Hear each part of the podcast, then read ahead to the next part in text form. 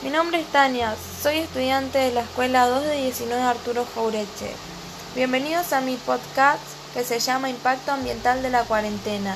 En este 2020 nos ha atravesado una epidemia causada por un virus mortal súper contagioso, proveniente desde China, por el cual convirtió al mundo entero en una pausa de actividades laborales, culturales y económicos muy grandes, obligando a toda la sociedad a estar en estricto aislamiento durante los primeros días.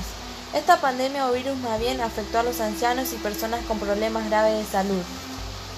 Mi nombre es Tania Galeano, les informo desde el barrio Fátima, localidad Villa Soldati, sobre el paso de la cuarentena obligatoria y cómo los vecinos pudieron sobrellevar el aislamiento ambiental. En la localidad de Soldati se registró más casos de coronavirus que en otras localidades y esto seguramente fue debido a que en el barrio casi no se respetaban las distancias y el aislamiento adecuado. Lamentablemente muchas personas, a causa del descuido y la falta de conciencia para con el prójimo y con uno mismo.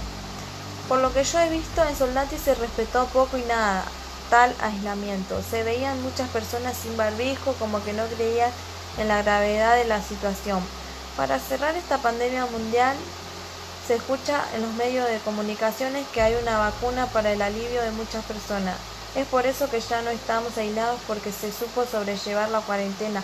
Ojalá pronto volvamos a la normalidad.